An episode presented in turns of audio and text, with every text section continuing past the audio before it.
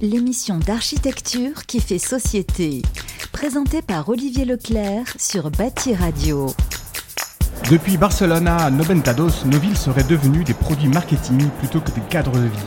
Les quartiers entiers sont rasés, planifiés, allotis, avec un jeu savant dans lequel une poignée d'urbanistes décide d'où et comment on placera tel logement, telle activité ou telle école, et comment on s'y rendra.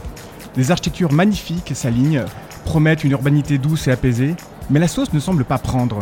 Dans ces quartiers tracés au cordeau, 30 ans à l'avance, comment prévoir l'imprévisible? Comment permettre à la ville de rester un lieu de créativité? Pour retrouver notre fascination pour la cité, serions-nous amenés à rêver finalement d'une ville un peu plus sauvage? Alors pour en débattre, Mathilde Chaboche, adjointe au maire en charge à l'urbanisme à Marseille, Mathieu Boitevin, architecte et organisateur avec l'association Va jouer dehors du festival de la ville sauvage à Marseille où nous sommes actuellement. Bonjour et bienvenue dans Prisme. Bonjour euh, Mathilde Chaboche, adjointe au maire à l'urbanisme, euh, au développement harmonieux de la ville. Vous êtes urbaniste, sociologue, diplômé de Sciences Po Paris et de l'Institut d'urbanisme et d'aménagement régional d'Aix-Marseille euh, Université. Depuis juillet 2020, vous êtes adjointe à l'urbanisme et au développement harmonieux de la ville de Marseille. Votre délégation couvre la stratégie foncière, l'urbanisme, l'architecture, le schéma directeur des équipements publics. Vous portez la vision forte d'une ville résiliente, à l'urbanisme maîtrisé et au service de la transition écologique et sociale. Bonjour. Bonjour, tout ça. Ouais, voilà, tout ça. Mathieu Poitvin, euh, architecte, vous vous qualifiez volontiers comme chevalier romantique, obstiné et courageux. J'ai déjà dit non. À la tête d'ARM Architecture, pendant plus de 20 ans, vous dirigez en collaboration avec Fabrice L'Extrait l'agence devenue Caractère Spécial. En 2014, vous êtes associé euh, depuis cette date à Thomas Breténière. Vous, vous enseignez actuellement à l'ENSAM, l'École nationale supérieure d'architecture de Marseille. Et avec votre association Va jouer dehors, vous êtes l'initiateur de ce magnifique festival de la ville sauvage où nous nous trouvons actuellement et vous pouvez entendre en bruit de fond euh, les gens qui sont en pause actuellement entre ces zones de tandem, ces périodes de tandem, c'est-à-dire des petits débats euh, qui, sont, euh, qui animent un peu toute cette journée. Bonjour Mathieu. Bonjour. Parle bien dans le micro. Bonjour. Avant de commencer, je voudrais que vous écoutiez un, non pas un micro-trottoir, mais un micro-plage. Alors je me suis rendu sur la plage des Catalans pour interroger les Marseillais sur le développement urbain de leur ville. Alors malgré les mains pleines de sable et de crème solaire, ils ont su trouver les mots assez justes pour qualifier leur ville. Euh, Marseille, c'est toujours été une ville euh, sauvage. Hein. Moi, je l'appelle euh, une ville de Roloto. C'est une ville de fatigués, comme on dit ici. Mais c'est là, c'est Marseille. C'est Marseille, on l'aime ou, on l'aime pas. Marseille, c'est ça qui est reconnu par rapport à son bordel et par rapport à sa, ben, son ambiance, sa fête, etc. C'est une ville que je pourrais pas quitter. C'est ma ville, quoi. C'est, je resterai là quoi qu'il arrive, même si ça se développe pas. Il y a des travaux, il y a des nouveaux trucs, mais voilà, quoi. Ça, c'est, toujours la même chose. Sauvage, on va dire que c'est beaucoup trop tard. C'est trop tard parce que quand vous regardez comment ça a poussé un peu partout. Euh, même dans des quartiers qui étaient magnifiques dans les quartiers nord, aujourd'hui vous avez des, pauvres gens qui sont entassés dans des tours. L'âme de la ville et son côté euh, petit port de pêcheur, parce que ce qui était Marseille avant, peut-être s'imprégner un peu plus euh, un retour en arrière, quelque chose comme ça, plutôt que euh, du, très haut, du très en fait du trop tout trop. Voilà, rester un peu plus simple et, conserver justement la particularité de notre ville. On a des quartiers qui sont encore de la même euh, architecture de l'autre côté de la Méditerranée, je dis toujours ça, qu'on doit refaire la même chose à Marseille, qu'elle retrouve un peu son architecture ancienne. Je vois les stacks, c'est magnifique le petit village, mais c'est entaché par tout ce qui a été construit un peu. Mais c'est les années 70-80, ça, je pense. Et ça, on ne peut pas raser toutes les tours. Arrêtez de travailler avec la Soléa, mais toutes ces boîtes euh, qu'ont mis Marseille euh, dans cet état. Je pense que c'est une ville qui souffre malheureusement de, manque de plan d'urbanisme euh, ouais, conscient. Puis aujourd'hui, euh, euh, à l'heure qu'il est, aussi en lien avec les problématiques écologiques, ça c'est sûr. Hein. Donc là, ils essaient de construire harmonieusement. C'est-à-dire que les bâtiments, il faut qu'ils se ressemblent à peu, près tous pareils. Pas construire un bâtiment qui fait un étage et à côté un de six, etc. etc. Il faut que ce soit harmonieux. Il faut qu'ils travaillent plus sur les projets, il faut des gens compétents, c'est tout. C'est ce qui manque à Marseille. Mais là, je pense que ça commence à venir. C'est Marseille, c'est une belle ville. Ça attire des cerveaux, des bruines. Commence à concevoir des quartiers comme, euh, comme celui de la Joliette, le quartier de la Joliette qui est devenu la CBD. La CBD, c'est la Central Business District, comme à Chicago. Donc c'est le quartier des affaires où il y a des grands buildings, commencent à faire des tours. Il y a ce nouveau truc là où ils prennent un peu des architectes, qui mettent des couleurs, qui innovent un petit peu sur, euh, sont un peu originaux, on va dire, euh, sur les constructions, ce qui fait que ça donne un rendu euh, visuel agréable quand on se balade. Après, moi, ce que j'aime, je trouve qu'il y a une certaine quand même froideur dans ces nouveaux quartiers en général. Hein. c'est souvent des avenues vides le soir, voilà. Puis encore une fois, il me semble pas qu'il y ait trop d'espace vert qui ait été pensé. Hein. On a l'exemple quand même de la place où Jean Jaurès, qui était une place magnifique, et euh, on a coupé des arbres et on a fait du béton, et ça ressemble plus du tout à une place provençale. Euh, c'est une place comme vous pouvez retrouver à Strasbourg, à Lyon euh, et dans toutes les grandes villes de France. Un appartement vide à Marseille à réhabiliter d'abord, avant tout. Il faudrait peut-être arrêter de construire. Quand vous voyez ce truc immonde sur la plage des Catalans, alors je suis ravie de voir que maintenant notre avis les intéresse. Par contre, là, il est temps de participer, oui. Moi, je crois qu'il faut construire avec les gens, penser l'habitat en fait avec les gens qui le vivent. Quand, il y a eu par exemple les destructions de bidonvilles euh, euh, dans les années euh, fin des années 50, 60 pour faire les, gros, les, gros, les grosses barres d'HLM et tout, que de toute évidence, en fait, dans ces cages à lapins qu'on faisait, bah, il y avait tout un, tissu culturel et social et humain qu'on détruisait. Ça ne doit pas être une opération masturbatoire, pardon, que de faire son norme architecturale, quoi. Que voilà, faut que les architectes aient un peu d'humilité et, plus d'intelligence je pense anthropologique et écolo aussi, euh, mais ça va avec. On est en retard par rapport aux grandes métropoles françaises, c'est-à-dire Bordeaux, Toulouse, Lyon et Paris. Et bon, ça commence à changer euh, maintenant, mais il y a encore beaucoup à faire. Il faut faire un plan Marshall, je pense. Il faut que dans les 5 années qui arrivent, avant 2030, il faut qu'ils accélèrent euh, graduellement, mais en puissance. C'est assez intéressant de voir à quel point les Marseillais sont attachés à leur culture urbaine et méditerranéenne. Il démontre aussi euh, qu'on ne peut pas construire en détruisant, qu'il faut aussi avancer avec les gens, euh, qu'il faut arrêter de faire des bâtiments trop euh, machin, trop ceci, trop cela. Mathilde Chaboche, en tant qu'adjointe à l'urbanisme, est-ce que ces témoignages vous étonnent et est-ce qu'ils vous parlent? Bah, il me parle évidemment parce que moi je passe beaucoup de temps à écouter, à échanger avec les gens. Euh, je ne suis pas une élue euh, euh, coupée du monde dans son bureau, ça ne m'intéresse pas du tout et je pense qu'on n'a jamais raison tout seul. Donc moi je, passe beaucoup de temps à faire ça. Donc ça ne me surprend pas. Ça vient finalement confirmer une espèce de relation très singulière qu'on a les Marseillais et les Marseillaises avec notre ville.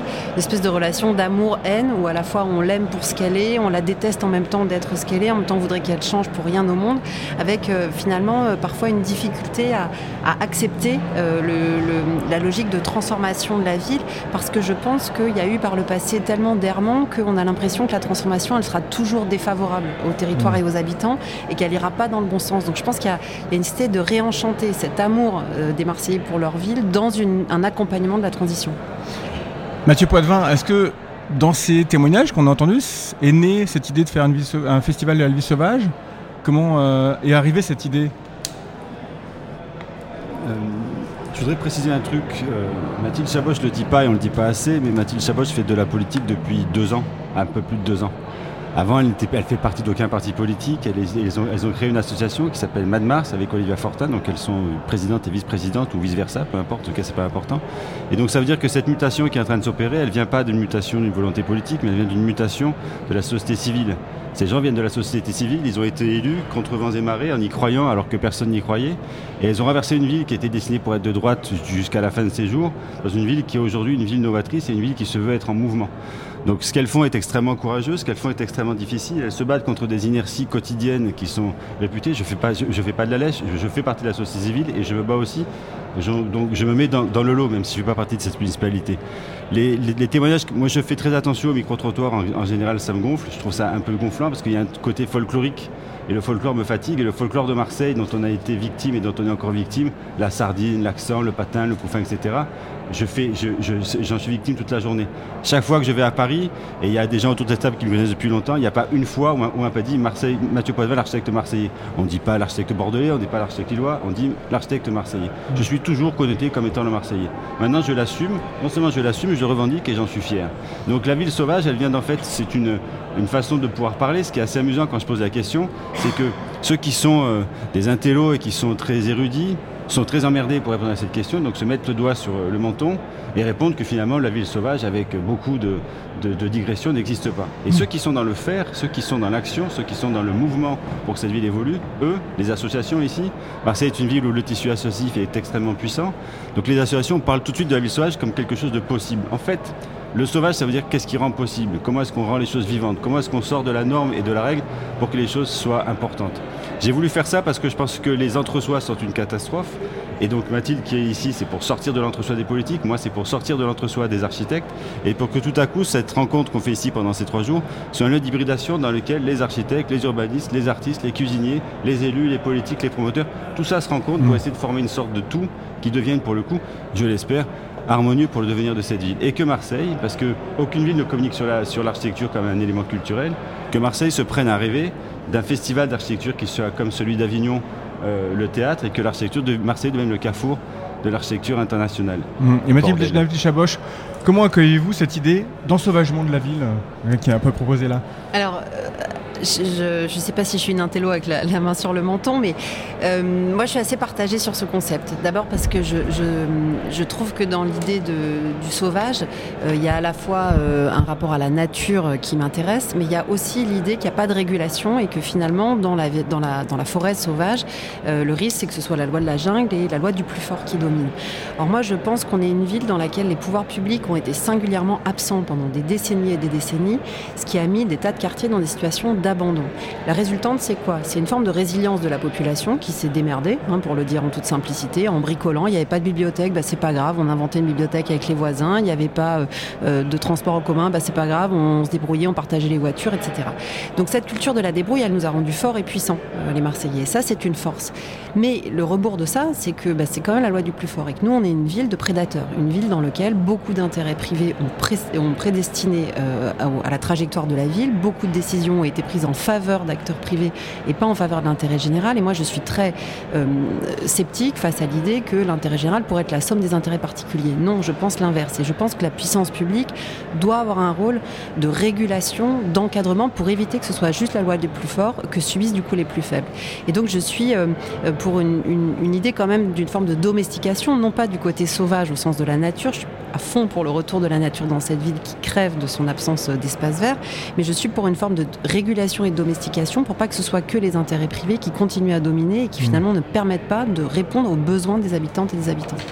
quand j'entends la notion de ville sauvage, moi je, pense un peu à ma propre échelle. Euh, vous savez, un peu le camping sauvage. C'est-à-dire qu'on habite, on met une tente, euh, on, est un peu n'importe où, on est en dehors des endroits où on doit dormir, on est un peu en dehors euh, euh, du côté régulé, mais par contre, on va profiter d'un cadre un peu plus sympa, d'un peu plus de liberté. Est-ce que, Mathieu Potvin, cette notion de ville sauvage, ça serait un peu comme une sorte de camping sauvage, mais permanent? Mais c'est ta version des faits, c'est très bien. Mathilde en a une autre, c'est très bien. David en a une autre, c'est très bien. J'en ai une autre. Et ce qui m'intéresse par rapport à ça, c'est justement, c'est la force de ce métier, c'est que chacun puisse imaginer et s'approprier une situation à sa façon. Et donc, du coup, ce, mot sauvage, c'est pas le mien, c'est pas le tien, c'est celui de tout le monde et chacun peut l'interpréter comme il mm. veut. Il y a autant d'interprétations que de personnes. Il y en a qui vont voir des plantes qui poussent, il y en a qui vont voir la sauvagerie, la barbarie immobilière, il y en a qui vont voir d'autres choses, il y en a qui vont voir la ville informelle. Moi, ce qui m'intéresse, c'est justement que ce sauvage, en fait, c'est justement ce qui crée de l'imaginaire, ce qui crée du, désordre, en tout cas de l'envie. Alors dans Ouzbek Erika, vous avez un peu plus précisé votre pensée, parce que vous fustigez cette ville céder à l'explication, à la spéculation, et je, cite cette formule qui m'intéresse beaucoup, ce n'est pas la ville de ceux qui y vivent, mais la ville de ceux qui en vivent. Non, ça euh, c'est ça c'est ce que je voudrais, c'est ce que je voudrais, ce que j'appelle de mes voeux. J'aimerais que la ville devienne comme ça. Pendant longtemps, pendant plus de 30 ans, l'immobilier a été un une discipline de spéculation immobilière dans laquelle les bulles immobilières étaient gigantesques. C'est en train de changer. Par exemple, si on prend l'exemple de la Chine où euh, tout va bien, la Chine, c'est quand même la destruction de 68 millions de logements. 68 millions de logements détruits parce que ça coûte trop cher de les maintenir en état. Donc, si on veut pas que ça nous arrive, ça veut dire qu'il va falloir que ça se passe autrement. Même les promoteurs les plus euh, cyniques se rendent compte qu'aujourd'hui, faire juste de la spéculation immobilière et d'appeler un immeuble un, produit financier, ça ne marche pas. Et donc, ce qui m'intéresse, c'est de savoir comment est-ce qu'on peut imaginer un, immeuble de logement, puisque c'est 80% de notre, discipline, avec les gens qui y vivent, pour les gens qui y vivent, pas pour ceux qui en vivent, justement. C'est important de savoir ceux qui vont vivre dedans, qui sait, comment et pourquoi on va faire vivre ici. C'est ce qui m'importe. Mathilde Chaboche, est-ce qu'on aurait abandonné un peu la, la ville la spéculation immobilière? Au point qu'elle soit devenue inhabitable Alors, je, pense en effet qu'il y a eu euh, une, une façon de donner leur place à ces acteurs privés euh, qui ont euh, l'œil euh, sur leur calculatrice et dans des approches un peu court-termistes de produits financiers. hein. Le logement, euh, ça pourrait être des carottes, ça pourrait être du pétrole, peu importe. Euh, je pense qu'il y a eu euh, pas tant un, défaut de leur part, c'est une espèce adaptative pour moi les promoteurs. C'est-à-dire qu'ils ils se développent euh, un peu comme euh, des, champignons ou des fleurs sous un arbre. Ils se développent en fonction de, des ressources qu'on leur met à disposition. Si on leur donne un cadre euh, relativement mou, euh, très arrangeant, où finalement leurs intérêts dominent et qu'on fait un peu des décisions sur mesure, ma foi, ils prospèrent et pourquoi ils s'en mettraient à faire de la qualité Moi, quand je suis arrivée, au bout de quelques semaines de mon élection, euh, j'ai- rencontré un promoteur qui m'a expliqué qu'il faisait tout super bien, etc., etc. Et quand j'ai demandé à voir les projets, il m'a dit non, non, mais ça vous inquiétez pas, vous aurez juste à signer, on a tout organisé avec vos services. Premier exemple. Deuxième exemple, j'en ai rencontré un autre qui était plus marrant, qui m'a dit ah bah c'est super que vous arriviez parce que vous avez l'air d'avoir plein d'idées. Parce qu'avant Marseille c'était toujours là où on fourguait les projets dont les autres maires voulaient pas. Donc maintenant ça va changer, ça va être plus fun. Et moi je, ne veux plus de ça. En fait, on est la deuxième ville de France, on a un site exceptionnel, on a une population complètement dingue, on a la plus grande université francophone, on a des entreprises et des talents de, d'une qualité incroyable. Donc on mérite une architecture à notre hauteur, ce qui veut dire remettre gentiment tout ce petit monde dans le cadre. Et c'est ce qu'on a fait depuis deux ans. Euh, moi j'ai pris beaucoup de coups la première année parce que je leur ai dit les gars, on va commencer par respecter la loi. Et donc je me suis pris des tribunes, je faisais s'effondrer la filière du BTP, j'osais faire des refus de permis de construire quand on me faisait des demandes illégales. Bah oui les chéris en fait. Oui, et je continuerai, et je continue chaque jour. Donc il y a eu une première année de retour à la loi. Alors la loi, euh, je suis d'accord avec Mathieu, ça suffit pas à faire de l'extraordinaire. N'empêche que c'est déjà la première chose. Et la deuxième année, c'est de dire maintenant qu'est-ce qu'on invente? Maintenant vous avez tous compris, vous avez bien râlé, vous avez bien pleuré, c'est remonté jusqu'au plus haut niveau de l'État, c'était un scandale, etc. Maintenant on joue dans les règles et qu'est-ce qu'on se donne comme ambition? Et on a construit avec les professionnels et, la société civile une charte de la construction durable qui est toute belle, qui pose 10 points clés de dire on va faire du bioclimatique, on va faire de l'environnement, on va faire avec le déjà là, on va se poser la question du dans lequel on travaille. Donc ça, ça jugule et je pense que ça remet en fait chaque acteur. Et je vous disais, les promoteurs sont pour moi une espèce adaptative.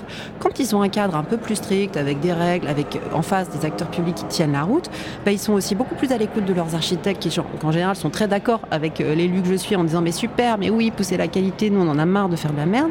Et du coup, ils s'adaptent. Et je constate par la relance qu'on a, qui est assez forte en termes de production de logement, que bah, tout ce petit monde a finalement compris qu'il fallait jouer dans les règles et s'y adapter à la nouvelle ambition. Alors, avant de parler un peu de votre politique de la ville et puis un peu de débattre sur ces sujets-là, je voudrais laisser la parole à Léa Muller, qui, qui est donc journaliste euh, à Chronique d'architecture et à qui on a laissé une sorte de carte blanche pour euh, parler de Marseille. Bonjour Léa. Bonjour à tous, euh, merci de cette invitation. Euh, donc moi quand je suis arrivée, euh, j'ai donc lu le programme du, du festival. Oui, je sais, c'est très très bien. Donc j'ai vu des architectes, des aménageurs, des politiques, des promoteurs, des étudiants, des artistes, des cinéastes, des artistes, enfin tout plein de gens. Mais il y a quelqu'un que je n'ai pas vu, c'est Marseille. Marseille n'a pas parlé en fait. On parle pour elle. Et donc je suis allée lui demander son avis de elle, ce qu'elle pense et un petit peu son plaidoyer pour la ville, son, euh, son, futur. Donc voilà ce qu'elle m'a dit. Moi, Marseille, ville sauvage, j'ai 2600 ans et on oublie parfois un peu vite que je suis une des plus importantes cités antiques et la porte maritime et commerciale du grand empire grec. À l'époque, on m'appelait Massalia, j'étais née des Phocéens. Euh, le temps passé, la vie, la modernité, l'industrialisation, je me suis un jour réveillée comme la violente et la mal aimée. Et pourtant, je suis la deuxième ville de France. Moi, Marseille, ville méditerranéenne, je porte dans mes ruelles la chaleur et la gouaille d'un temps où le cosmopolitisme avait un sens. On y croise des dizaines de nationalités et même des Parisiens. La fosse a aujourd'hui disparu et les touristes ont un peu remplacé les dockers, cependant rien n'a vraiment changé.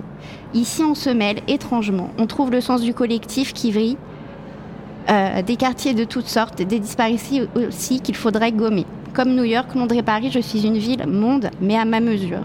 Moi, Marseille, ville sauvage et sensuelle, au sens noble du terme, je mets l'essence des marcheurs en éveil.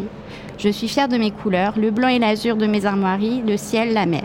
Je suis fière de mes passages de pierre ombragées qui grimpent. Moi, Marseille, je vis au mouvement de l'agitation qui règne, les bras qui s'agitent, le ton qui monte. Moi, Marseille, j'ai une odeur, celle du port, tant pis pour les sardines. J'ai un son, celui de la rue, des klaxons, des embouteillages, parce qu'il n'y a pas trop de transport, des cornes de brune, des, des ferryboats, des gens qui viennent, qui partent. Mais moi, Marseille, ville personnage, je suis aujourd'hui en convalescence parce que j'ai été libre de moi-même pendant trop longtemps. On m'a oublié et délaissé au profit des villes si lisses et sages qui se sont aujourd'hui enlisées dans le collagène du politiquement correct. Peut-être étaient-elles plus aptes à absorber l'uniformité de notre temps, peut-être. Mais quand même, Alors que chacune a ces dernières années nourri de grandes ambitions urbaines, on m'a affublé d'une collection de prisqueurs, un petit peu au rabais, alors que tant d'architectes de talent envrent en mon sein. Et pourtant, ici, les, meubles, les immeubles s'effondrent. Moi, Marseille, ville sauvage et de paradoxes, je souhaite que l'on me voie comme ce lieu désirable. Ici, vous, festivaliers, architectes politiques, aménageurs, promoteurs, habitants, pourriez avoir la possibilité de faire émerger une génération d'architectes et de faiseurs de villes pour m'amadouer, mais pas pour me dompter. Ensemble, nous pourrions créer un autre modèle de ville à l'opposé des copier-coller aseptisés des villes boboisées si ennuyeuses. Moi, ville sauvage, haute en couleurs, je tiens à mon identité. Je reste une ville à bâtir, pas seulement à rebâtir pour entrer enfin dans la ville du 21e siècle.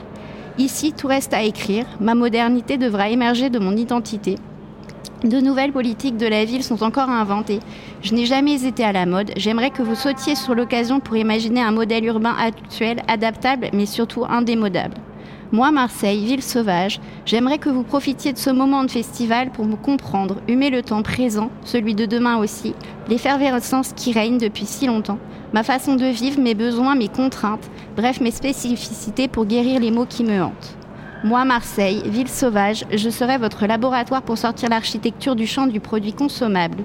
Je n'ai pas que de jolis territoires un peu tristes à zakifier sur l'autel de la rentabilité économique. C'est le plus profond de moi que vous aurez à sortir de l'insalubrité. Des quartiers nord à l'hypercentre, en passant par les quartiers sud, je vous offrirai volontiers une occasion en or de penser l'utopie urbaine du XXIe siècle. Moi, Marseille, ville sauvage, je veux m'inventer une nouvelle fois parce que travailler sur l'espace, c'est intervenir dans la société, pour aussi trouver ma place dans la première division architecturale et urbaine de la France. Merci Léa Muller pour cette jolie chronique. C'est votre euh, premier mandat euh, en tant que maire adjointe à l'urbanisme. Est-ce que vous vous reconnaissez un peu dans cet autoportrait de Marseille, euh, dans l'état qu'elle est,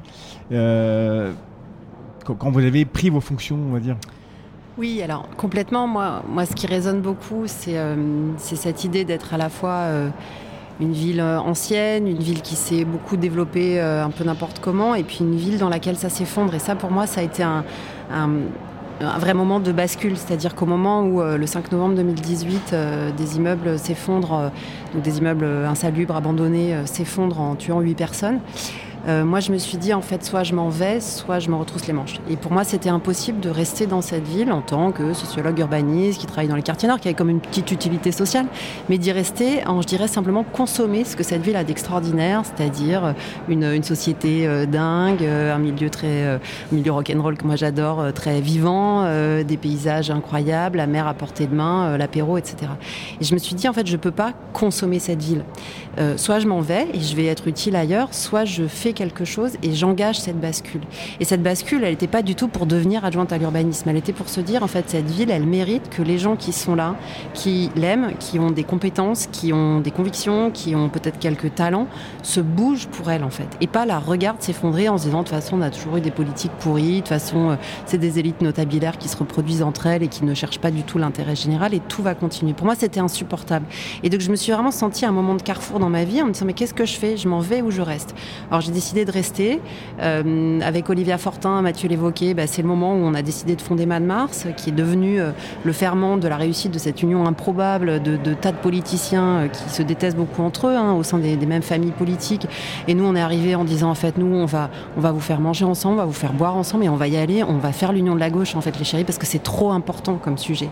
Et c'est vrai que moi, j'arrive dans ce mandat avec cette, espèce de sincérité qui fait que bah, les premières vagues du début de mandat, on se les absorbe très durement parce qu'en fait on y va à fond sans compter son temps, etc. Et moi avant de, travailler ici, j'ai beaucoup travaillé dans l'humanitaire. Donc moi je suis venue comme ça en fait, comme, euh, comme j'ai été dans des tas de pays en crise en me disant j'y vais, euh, je me relève les manches et tout. Sauf qu'un mandat c'est 6 ans et donc il faut trouver une vitesse de croisière euh, pour pas pour pas se noyer, pour survivre à tout ça et être utile en fait au dispositif. Donc moi je suis là pour cette ville-là, je suis là pour que cette ville aussi, euh, dans six ans, elle ait des bonnes raisons d'être fière d'elle et pas uniquement parce qu'il y a 300 jours de soleil par an. Je trouve que c'est très très insuffisant comme motif de fierté parce qu'on n'y est pour rien. Quoi. Mathieu Poitvin, alors comment euh, est-ce que cette ville sauvage, telle que vous l'entendez, passe aussi par une intervention forte des pouvoirs publics? Est-ce que c'est pas un peu paradoxal en fait? Non, on en parlait tout à l'heure. C'est c'est Mathilde le disait très bien, c'est que ceux qui construisent la ville aujourd'hui, c'est les promoteurs. Les promoteurs, en fait, ils font ce qu'on leur dit de faire. Donc le comprend très bien, c'est-à-dire que par la force publique et par l'incitation, voire par la loi, si on leur dit, bah, écoute, euh, comme le dit assez bien Mathilde, les chéris, vous allez faire comme ça, et eh ben ils vont finir par faire comme ça. Et en fait, c'est comme ça qu'il faut faire.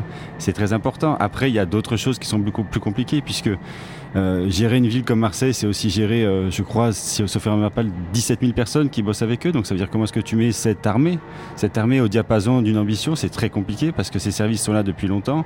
Ils sont très, évidemment euh, habitués à d'autres façons de faire, d'autres systèmes, d'autres aussi, euh, je sais pas, d'autres, d'autres façons en tout cas. Et donc de pouvoir les mettre au diapason d'une ambition qui devient une ambition collective, c'est compliqué, ça prend du temps, ça demande beaucoup d'énergie. Donc les deux euh, postes qui sont à mon avis des postes clés aujourd'hui pour la mutation de cette ville, en effet, comme par hasard, c'est ceux de la société civile de Marseille qui les occupent. On en parlait, Olivia Fortin et euh, Mathilde Chaboche. Donc ce que dit Mathilde là, je trouve ça magnifique et fantastique.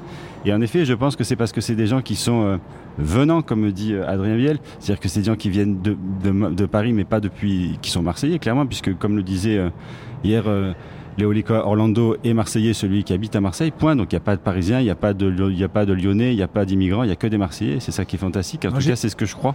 J'ai vu une habitante qui disait Moi, je suis pas de Marseille, mais par contre, j'y vis depuis 10 ans. C'est quand même étonnant. Eh ben, elle est marseillaise. Bah ouais, mais elle se, se sentait pas vraiment marseillaise. Eh ben, tant pis pour elle.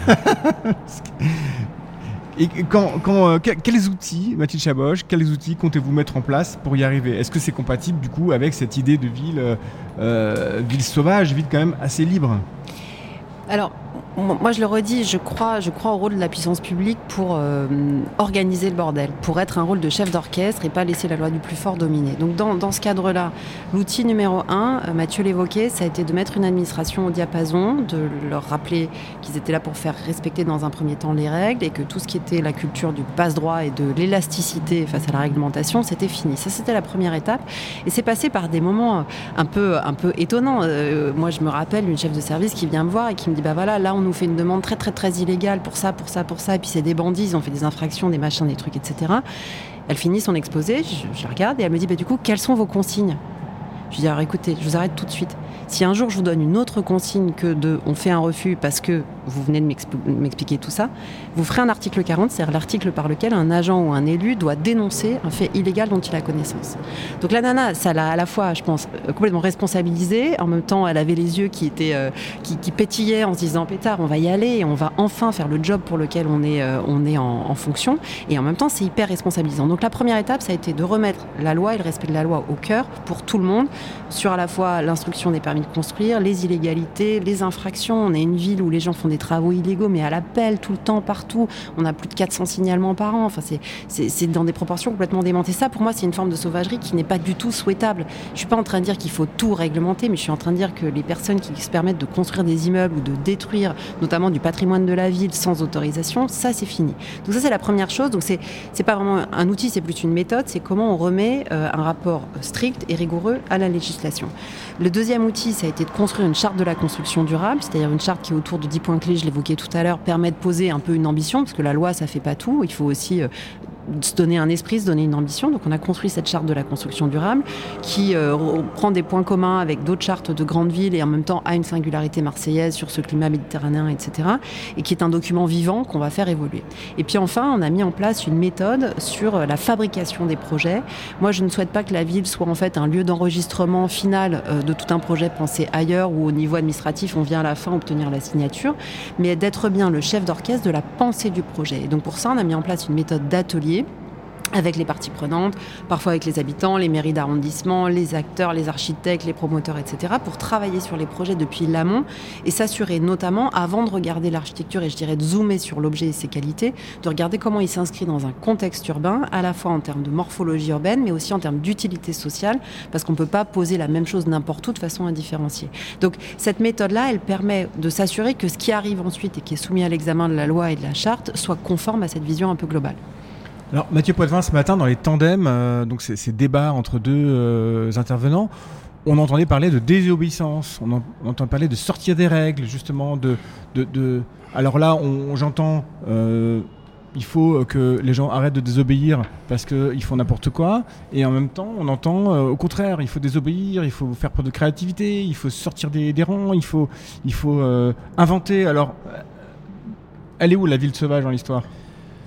Je vais répondre à cette question. Je voudrais juste préciser quelque chose par rapport à ce que vient de dire Mathilde. C'est que, en effet, c'est très bien qu'on puisse présenter un projet en amont d'un permis sur lequel on aura bossé en avant et que ce travail euh, itératif avec euh, les services de la ville fasse que le projet, une fois qu'il est au permis, en fait, il est quasiment validé.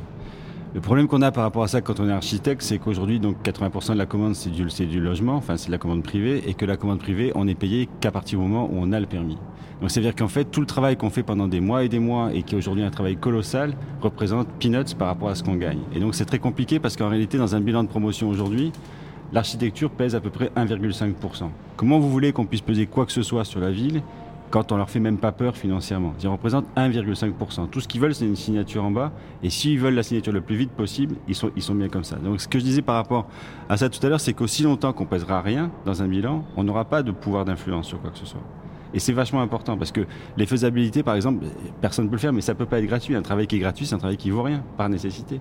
Donc, et aussi longtemps que l'ordre, d'une manière ou d'une autre, enfin qu'il n'y aura pas un moyen de pression pour que ceux qui nous demandent de travailler nous payent pour le travail qu'on fait, c'est juste ça, quoi, qui payent pour le travail qu'on fait, alors il y aura des tas d'agences qui continueront à travailler de manière spéculative en modélisant tous les PLUI de France pour avoir, euh, tu veux 50 logements, tu les as en deux jours, tu veux 100 logements, tu les as en deux jours, et c'est comme ça, et ça va très vite, et comme ça les faisabilités durent deux minutes, et ça met le moins de temps possible. C'est très important parce que ça veut dire que c'est à cause de ça que la qualité des productions sont, médiocres. Plus on passe de temps sur la production, plus le temps qu'on va passer sera un, temps de qualité. Et ce temps, ça se paye. Moi, j'ai une agence, l'agence, les gens que je, qui sont à l'agence qui travaillent, je les paye. T'en as une, t'en as une, tout le monde, tout le monde les a. Si on peut pas les payer ou si on peut mal les payer, ben, le travail s'en ressent. C'est une évidence. Alors, le gars ce matin disait, là, dans, dans, le micro-trottoir, enfin micro-plage, il disait, il faut se mettre au travail, il faut réunir les talents, il faut passer à l'action. Euh, est-ce que ça fait partie de ça? Mais en même temps. Il est gentil, mais si tu veux, ça fait très longtemps que nous on passe à l'action. Ça fait je sais pas combien d'années que je fais ce métier. Je les compte même plus et je les compterai jamais parce que je fais ce métier par passion et j'adore ça. Donc l'action, c'est ça tous les jours. Ce qu'on fait dans ce festival, c'est pas de l'action, il faudra qu'il m'explique ce que c'est. Évidemment que ce qui m'intéresse, c'est que euh, l'architecture, c'est pas une discipline, c'est une indiscipline. C'est une façon d'être insolent quand on nous propose quelque chose. Chaque fois qu'on nous propose un sujet, on essaie d'aller au-delà de la commande qui est faite pour améliorer, pour enchanter, pour trouver quelque chose qui soit plus beau que ce qu'on a fait euh, dans, la commande pure. Si on respecte juste les règles, bah, à ce moment-là, on est un toutou, c'est bon, et puis on va, on pisser dans le coin, et ça bougera pas. Donc on essaie de trouver quelque chose en plus. Tous ceux qui marquent d'une manière ou d'une autre les esprits de, l'architecture et de la ville sont ceux qui essaient de pousser les murs. Notre boulot, c'est de pousser les murs. Il y avait Anne et Jean-Philippe, la Caton-Massal tout à l'heure, qui sont prisqueurs. Ça fait 40 ans qu'ils essayent de pousser les murs au, sens propre comme au figuré. Comment est-ce qu'on pousse les murs aujourd'hui? C'est-à-dire qu'il faut connaître, et on en parle de temps en temps avec Mathilde, il faut connaître les termes de la loi un, architecte qui sort de l'école connaît rien à PLUI, il sait même pas ce que c'est. La quasi-totalité, et Mathilde le dit tout à l'heure, des permis qu'elle refuse, c'est juste des permis qui sont illégaux. C'est juste hallucinant qu'un architecte dépose un permis et qui ne corresponde pas au PLUI. Donc il faut connaître les termes du PLUI, il faut connaître les règles pour pouvoir jouer avec les règles et pas s'en affranchir, mais aller le plus loin possible pour essayer de pousser les murs. Mais évidemment, dans des cadres qui sont des cadres de légalité ou, euh, ou autrement. Et donc ça, ça passe par aussi une situation qui veut dire que d'une manière ou d'une autre, la défiance interdit tout. La défiance, c'est un interdit, c'est quelque chose qui ne marche pas, et de la défiance fait qu'on ne peut rien faire. Donc il faut faire confiance. Il faut faire confiance à la façon dont on peut concerner les gens dans, une opération immobilière, concerner les gens dans la façon d'y habiter, et en les concernant, je pense, avec un peu de temps, pas comme ça en deux minutes, mais avec un peu de temps, je suis, je suis, convaincu que la confiance, en fait, est la clé.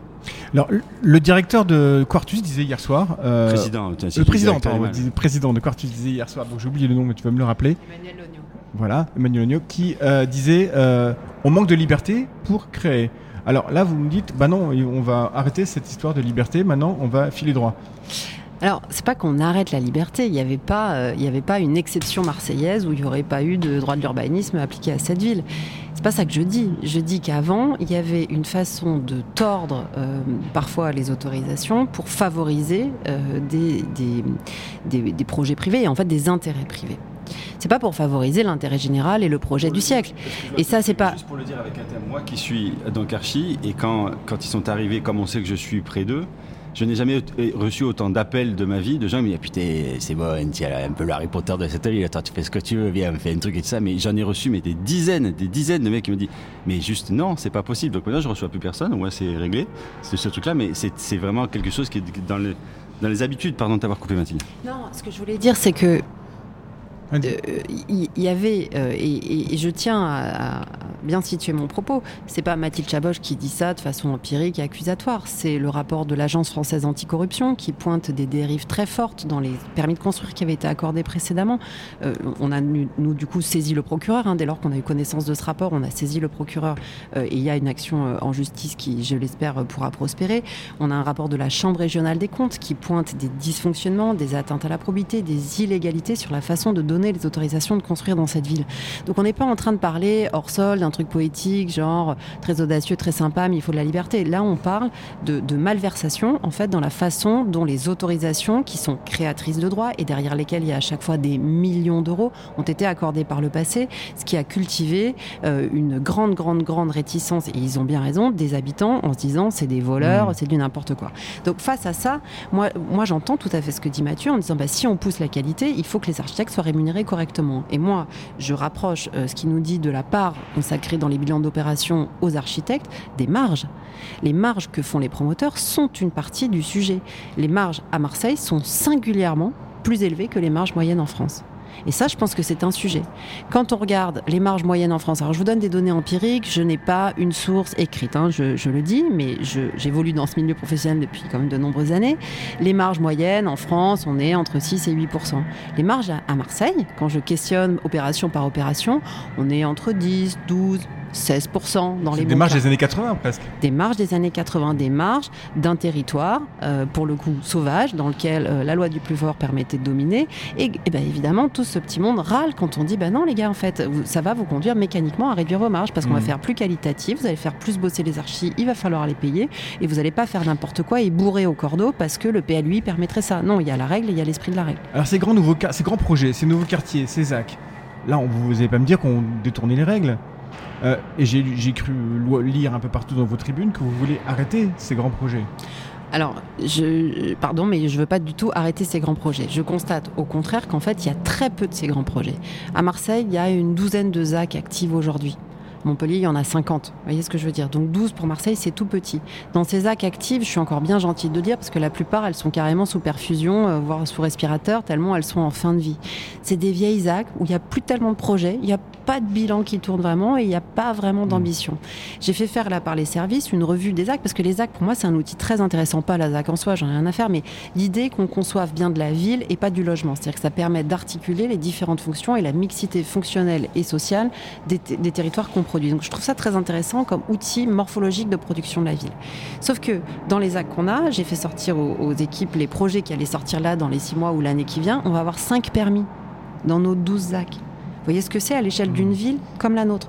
Donc le problème de nos ZAC, c'est qu'elles manquent d'ambition, elles sont à l'arrêt, elles sont en général des vieux trucs qui sont maintenus, on ne sait pas bien pourquoi, et elles, elles, ne permettent pas de produire des nouveaux quartiers constitutif. Mm. Après, face à ça, moi je dis que le sujet clé pour Marseille, au-delà de relancer une politique d'aménagement à travers les actes, c'est de réparer le centre-ville. Et ce centre-ville de 1000 hectares qui abrite plus de 220 000 habitants, qui est une poche de pauvreté à ciel ouvert avec des taux de chômage astronomiques, pas d'école, une quantité d'habitants indignes complètement dingue et 40 000 logements vacants qui sont en grande partie dans ce centre-ville, tant qu'on n'a pas réparé ce centre-ville, tant qu'il reste un endroit qu'on s'amuse à ripolliner joyeusement de temps en temps, mais qu'on répare pas en profondeur, on ne s'en sortira pas collectivement dans cette ville. On parlera tout à l'heure de réparer la ville, c'est une notion qui effectivement euh, est présente euh, aussi dans ce festival. Euh, Mathieu Poitvin, avant de passer à la, chronique de David Trottin, ces, ces, agglomérations, cette agglomération ici ne cesse de croître quand même. Est-ce qu'il faut quand même pas un minimum planifier le développement des nouveaux quartiers Est-ce qu'il ne faut pas continuer un peu ces actes alors moi je suis pas urbaniste, surtout pas, et, et, ça risque pas. Je suis architecte et donc ce qui m'intéresse dans mon métier c'est de juger les projets ou de regarder les projets par rapport à l'imagination qu'ils peuvent procurer, à la façon dont ils créent du commun ou la façon dont ils créent du lien. Le lien c'est-à-dire euh, c'est la même source étymologique que liberté. Donc c'est en ce sens que ça m'intéresse. Donc de légiférer sur comment ça se développe ou comment ça se développe pas, j'en sais rien. Ce, qui me paraît le plus juste en tout cas aujourd'hui, c'est de considérer, et on a quelque part ce confinement et cette pandémie a été une chance grâce à ça, c'est que en restant chez nous euh, bloqué, moi je suis, je fais partie des archis qui ont, qui a passé ma vie dans le train pour aller faire des concours à peu près partout, pour les perdre évidemment, parce que mon principal boulot c'est quand même de perdre des concours. mais il m'est arrivé d'en gagner aussi de temps en temps. Mais en restant chez moi, en fait, dans ma vie, je me suis aperçu que l'endroit que je connaissais le mieux, l'endroit où je savais quand est-ce qu'il faisait chaud, quand est-ce qu'il faisait froid, quels étaient les gens qui y habitaient, ou à peu près, ou comment, ou comment était le sol, c'était encore l'endroit dans lequel je vivais. Et je trouve qu'il y, a quelque chose d'un rapport presque de jardinier si j'étais si, j'étais sage, mais plutôt paysan dans le sens de d'un sens des pieds sur terre où l'architecture se fait plus avec les pieds qu'avec la tête d'une certaine façon. Et je trouve qu'il ne viendrait pas à l'idée d'un paysan de cultiver un champ sur, euh, à 10 000 km de chez lui ou à plusieurs centaines de kilomètres de chez lui, mais il va dans un champ qu'il connaît par cœur et qu'il va cultiver. Et il va voir comment les choses qu'il plante poussent. Si ça pousse, il continue, il les cultive, il les peaufine, il en prend soin. Et ce qui pousse pas, ben, il le change.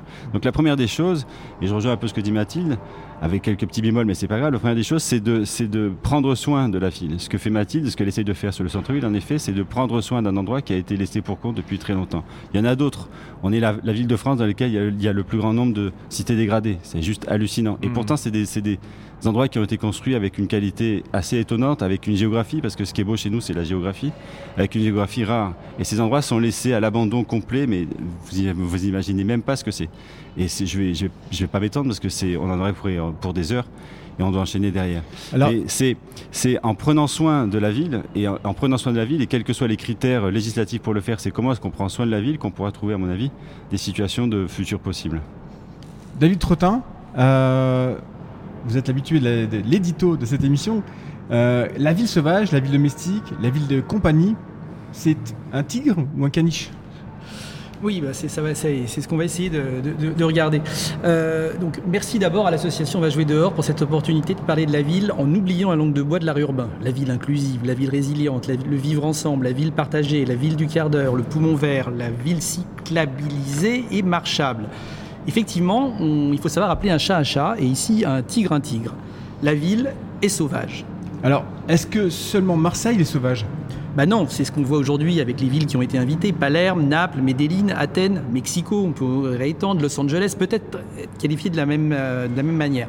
Et puis quand on voit des villes, on parlait de Détroit, de Lagos, c'est des villes qui sont effectivement, on, on sent que c'est peut-être la manière aujourd'hui de considérer que l'état des métropoles, c'est peut-être ça, d'être sauvage. Alors, euh, cette brutalité, cette violence, c'est quelque chose d'incontrôlable qui s'organise en dehors des règles et des lois. Mais cet état préalable aussi à la civilisation. Et c'est le retour aussi post-civilisationnel. C'est ça qui est intéressant dans le terme, c'est qu'il est très ouvert. Tu disais Mathieu, il y a plein de manières de le prendre.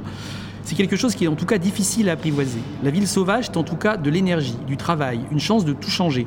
Ça reste toujours pourquoi on vient des campagnes avoisinantes de l'autre bout de la France ou de l'autre bout du monde. La ville sauvage ou la ville domestiquée, c'est cette lutte entre le positif et le négatif de la ville qui est lieu par excellence du politique. Dans les différentes manières d'envisager les choses, le libéralisme assume cette jungle. Il joue sur la loi du plus fort et du plus riche, du ghetto à la gated community, c'est chacun chez soi et la police veille. Le totalitarisme aussi, qui s'intéresse beaucoup à la ville, il met tout ce beau monde-là au pas dans un modèle assez proche du libéralisme, le plus consumériste qui existe, avec un niveau supérieur qui est sur le contrôle. Attention, si tu ne traverses pas dans les clous, en plus, on pourra avoir euh, une atteinte sur ta liberté et ça, on réduira ton espace de liberté. Et enfin, la social-démocratie, aujourd'hui, qui s'installe avec l'écologie qui y prend part, qu'est-ce qu'elle veut faire? Elle veut faire la ville de tous c'est un paradis, c'est plein d'idées qui sont, très très généreuses sur, la, manière d'organiser la vie pour chacun. Tout sauf pour les voitures. C'est la ville de tous, mais surtout enfin la ville de chacun. Et c'est là où ça devient souvent le problème, cette notion de vouloir faire la ville pour chacun. Il y a une phrase de Churchill qui est assez connue qui dit qu'on peut dire que la démocratie est le pire des systèmes de gouvernement à l'exception de tous les autres qui ont pu être expérimentés dans l'histoire. On peut facilement y échanger la démocratie et la ville. L'élément représentatif des paradoxes de la ville, pour moi, c'est l'espace public. Il se lit comme le palimpseste des velléités pour domestiquer la ville. Si on reprend l'histoire, on a d'abord fait l'égout au, au, milieu de la rue euh, au Moyen Âge, on a fait l'éclairage sous Louis XIV, au XIXe siècle, on a, installé des pissotières, on a même fait le ramassage d'ordures, dans certaines villes ça, existe depuis longtemps. Le boulevard et les parcs euh, dans les années au début du XXe siècle pour pouvoir enfin trouver peut-être un, de, un niveau de confort et de respiration. Et puis quand même, pour notre génération, ce qui, nous a marqué, c'est depuis euh, plus de 50 ans la grande manière dont le, transport a modifié et façonné les villes. On est passé du tout voiture, des années 60 au tout sauf la voiture depuis 20 ans. Et puis, il y a toujours cette idée de la sécurité, de la sécurité et encore de la sécurité qui intervient dans la modification de l'espace public.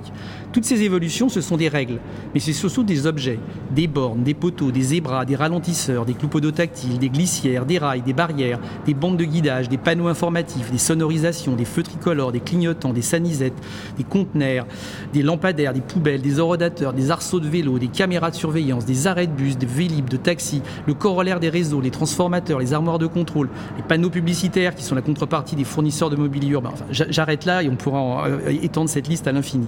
Aux urbanistes et aux paysagistes de raconter la petite histoire qui mettra en forme tout ce bordel.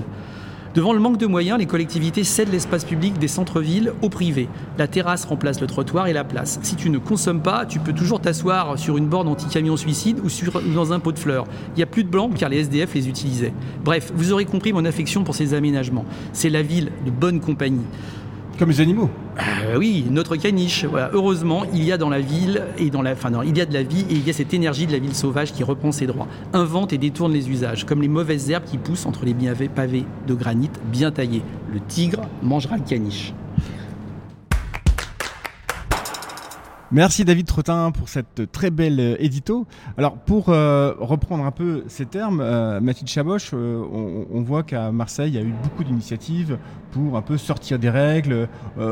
Ici est présent Nicolas Détry d'Yes Camp, qui est donc un collectif qui est né à Marseille en 2013 pendant Marseille Capitale Culturelle.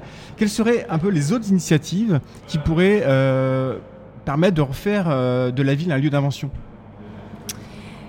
Euh, alors, on est un, terreau en fait dans cette ville. Donc des initiatives, il y en a. Vous citiez euh, Yes We Camp, mais il y a des tas d'acteurs. Il y a un projet à, à, Foresta auquel ils sont impliqués aussi. Il y a des tas de projets plus modestes aussi, de réhabilitation, de petites associations qui, font des tas de choses euh, et qui ont une envie de contribuer avec nous à transformer la ville. Ce que je trouve intéressant, c'est qu'il n'y a, pas que cette société civile mobilisée et organisée. Il y a aussi les acteurs privés, les, entreprises euh, qui pour moi ont un rôle à jouer majeur là-dedans. Peut-être pas tant par leur créativité que par les moyens qu'elles peuvent mettre à la disposition et l'emploi qu'elles peuvent proposer aux habitants. Parce que je crois qu'il faut aussi se rappeler euh, des, des, fondamentaux en fait d'une société, c'est-à-dire qu'on on est une ville qui cumule les difficultés parce qu'il y a eu des politiques erratiques pendant fort longtemps, mais aussi parce qu'on a une pauvreté structurelle qu'il faut endiguer. Du coup, pour moi, la question de l'emploi, c'est pour ça que je fais rentrer ces entreprises dans le terreau fertilisateur de notre ville. C'est-à-dire que je crois que on ne transformera pas durablement cette ville uniquement par des initiatives bigarrées et sympathiques. On a besoin d'adresser le sujet profond de ce territoire qui est la pauvreté structurelle reproduite de génération en génération dans des quartiers qui sont des, ghettos, dans les, desquels on ne sort pas, dans lesquels la puissance publique ne va pas et qui sont totalement enclavés. Donc pour moi, l'objectif, le méta-objectif politique, il n'est pas tant de faire la ville harmonieuse et la ville belle, ça oui, je, veux dire, mais ça pour moi c'est tellement mon, mon, terrain que ça me paraît pas être le plus compliqué. Mon vrai sujet, c'est comment on sort d'une ville structurellement pauvre et inégalitaire. Et du coup, je crois que le sujet de l'emploi et de la lutte contre la pauvreté, il est majeur parce que de là découlera une possibilité d'intégrer toutes ces initiatives dans leur créativité. Alors, Mathieu Poitvin, est-ce qu'il n'y a pas aussi, en addition à ça, euh, un impératif environnemental qui impose une forme de on va dire frugalité hein, pour reprendre les mots de Philippe Madec euh, euh, qui a pas est-ce que c'est pas vraiment compatible avec un, développement urbain spéculatif? La frugalité, c'est quoi la frugalité? Est-ce que c'est mieux de vivre dans un grand appartement en béton que dans un petit appartement en pierre sèche? Je suis pas certain de, la qualité des choses. Que je pense, les termes, il y en a plein. On peut employer plein de termes de marketing, mais qui sont très importants. Enfin, qui sont pas très importants. Ce qui est important, c'est comment est-ce qu'on peut vivre mieux d'une certaine façon. Ce que vient de dire Mathilde est fondamental, c'est-à-dire que la ville qui fonctionne, la ville qui euh, qui euh, dure, c'est la ville qui invente et dans laquelle chacun des participants est pris en compte. Il n'y a pas de division. Il n'y a pas d'exemple dans l'histoire. C'est quelque chose d'assez récent, la ville. Ça a 14 000 ans. Il n'y a pas d'exemple dans l'histoire où quand la ville a divisé, quand la ville a laissé pour compte une part, une part de sa population, il n'y a pas eu une explosion complète et la ville a disparu. Moi, je crois qu'on est à, à ce stade-là. L'obligation euh, écologique dans laquelle on est aujourd'hui, c'est-à-dire qu'il fait 40 degrés à partir du mois d'avril jusqu'à la fin du mois d'octobre, par exemple, c'est juste un truc qui n'existait pas avant et aujourd'hui, ça sera peut-être euh, l'été le plus doux qu'on qu qu aura. C'est une obligation de construire autrement. En effet, c'est une obligation de construire avec d'autres matériaux. C'est une obligation d'avoir une empreinte carbone qui soit la plus faible possible. On l'a dans la RT 2020, 2022, mais on pourrait l'avoir de manière beaucoup plus euh, clair que ça. En gros, un bilan, c'est écrit, voilà, il y a un bilan, ton bilan carbone, c'est ça sur le permis, et le permis pourrait être validé ou pas validé en fonction de ce bilan carbone. Ça existe un peu, mais c'est tellement dans les rouages et dans les arcanes de bilan thermique que c'est très compliqué de pouvoir le vérifier. Donc ça fait partie, à mon avis, des choses qui sont à légiférer et qui, sont, qui seraient peut-être possibles. Mais encore une fois, je pense que la seule, la seule responsabilité, et elle est hybride, elle est commune à tout le monde, c'est comment est-ce qu'à partir de maintenant et de manière urgentissime, on arrive à concevoir et à construire des villes pour permettre l'avenir, juste pour permettre les choses possibles. La ville, c'est notre avenir. Moi, je suis vieux, mais j'ai des enfants, j'ai des petits-enfants, et j'ai envie que ces enfants et ces petits-enfants en aient d'autres pour que se dire que leur avenir, c'est la ville, et elle peut être juste vivable. Pour l'instant, c'est juste pas vivable, quoi. Et elle C'est peut, quand elle même- réparée, comme vous disiez, Chaboche être réparée, elle doit être Alors, réparée elle doit peu. être réparée, y compris dans une logique. euh, moi, je, je- je comprends hein, sur la frugalité, c'est un concept un peu à la mode, mais dans une logique d'économie des sols. C'est-à-dire qu'en fait, pour moi, j'ai une vision très organique de la ville. On a besoin d'air, on a besoin d'espaces verts. En fait, on a besoin d'endroits où l'eau puisse s'écouler et s'infiltrer. Nous, dès qu'il pleut, le vieux port est sous l'eau, la Canebière est sous l'eau, parce que on a tellement imperméabilisé les sols qu'il n'y a plus d'endroits d'infiltration. Et donc ça, ça veut dire qu'avec l'élévation des températures, l'élévation du niveau de l'eau et globalement la vulnérabilité de notre territoire au risque écologique, c'est pas pour les riches qu'on fait ça, c'est surtout pour les pauvres. C'est-à-dire que justice sociale et justice environnementale ne peuvent pas être opposées. Les deux se rejoignent et c'est notre responsabilité. Donc il faut absolument entrer dans cette bascule qui permettra de minimiser notre impact sur l'environnement. Alors au final, est-ce que la ville sauvage, euh, c'est donc un terme qui sous-entend une certaine violence quand même, euh, ne serait peut-être pas en réalité une ville plus douce où il fait bon vivre en fait? C'est une question que je pose un peu à tous les deux. Pour moi, la ville sauvage, elle, elle, elle, elle doit révéler notre potentiel de créativité tout en domestiquant une partie de nos usages pour éviter que la loi du plus fort domine. Hmm, très bien. Il n'y a pas de limite à la douceur. Il n'y a aucune limite à la douceur. Merci. Alors on va conclure avec euh, l'agenda archiculturel de Dominique Boré. Bonjour Dominique. Alors Olivier, en octobre, c'est le mois de l'architecture. hein. Donc euh, comme chaque année, il y a les journées nationales de l'architecture. C'est la septième édition. Elles se tiendront du 14 au 16 octobre 2022 au programme des événements propo- proposés partout sur le territoire français qui visent à ouvrir le regard sur notre environnement, construire, révéler la manière dont les architectes conçoivent nos espaces de vie et mettre à l'honneur la dimension culturelle et créative de l'architecture. C'est un événement à pas manquer et vous pouvez trouver tout ce qui concerne votre, euh, ville ou euh, votre campagne euh, sur le site de culture.gouv. Voilà, c'est le site du, du ministère de la Culture, pardon. C'est le mois de l'architecture, comme je vous le disais, et les préfigurants, ces journées nationales, à partir du 1er octobre, il y a le festival Zigzag, qui est un festival autour de la vallée de la Seine. C'est une initiative extrêmement intéressante qui mobilise tout à la fois les architectes, bien évidemment, mais des élus, des urbanistes, des paysagistes et des artistes qui mettent en récit une vingtaine de, de- de lieux, de Mantes-la-Jolie au Havre, euh, ces espaces étant en tentant de décaler le regard, susciter la curiosité et ouvrir de nombreux débats autour de l'appropriation de ces espaces de vie. C'est un festival très intéressant et qui nous fait découvrir à chaque fois des lieux, euh, qui nous sont inconnus.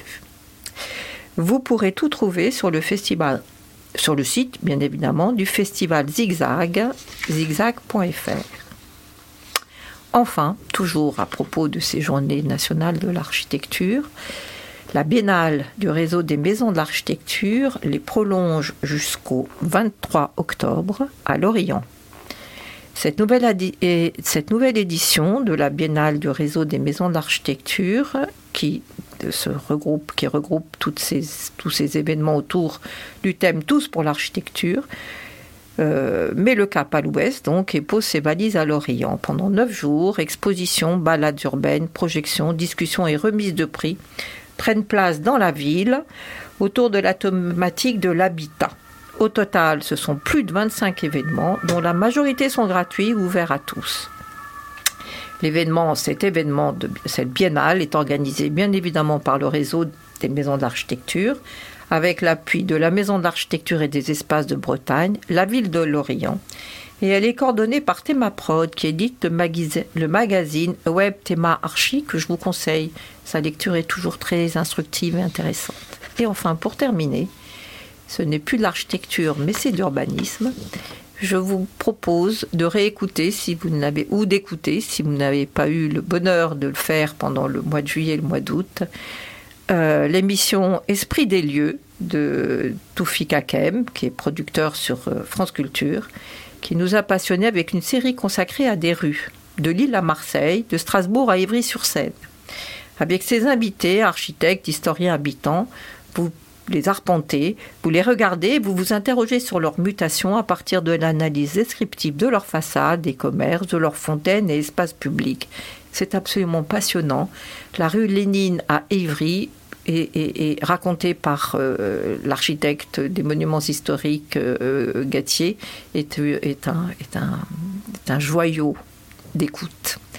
Voilà, c'est l'esprit des rues sur France Culture, évidemment sur le site de Radio France.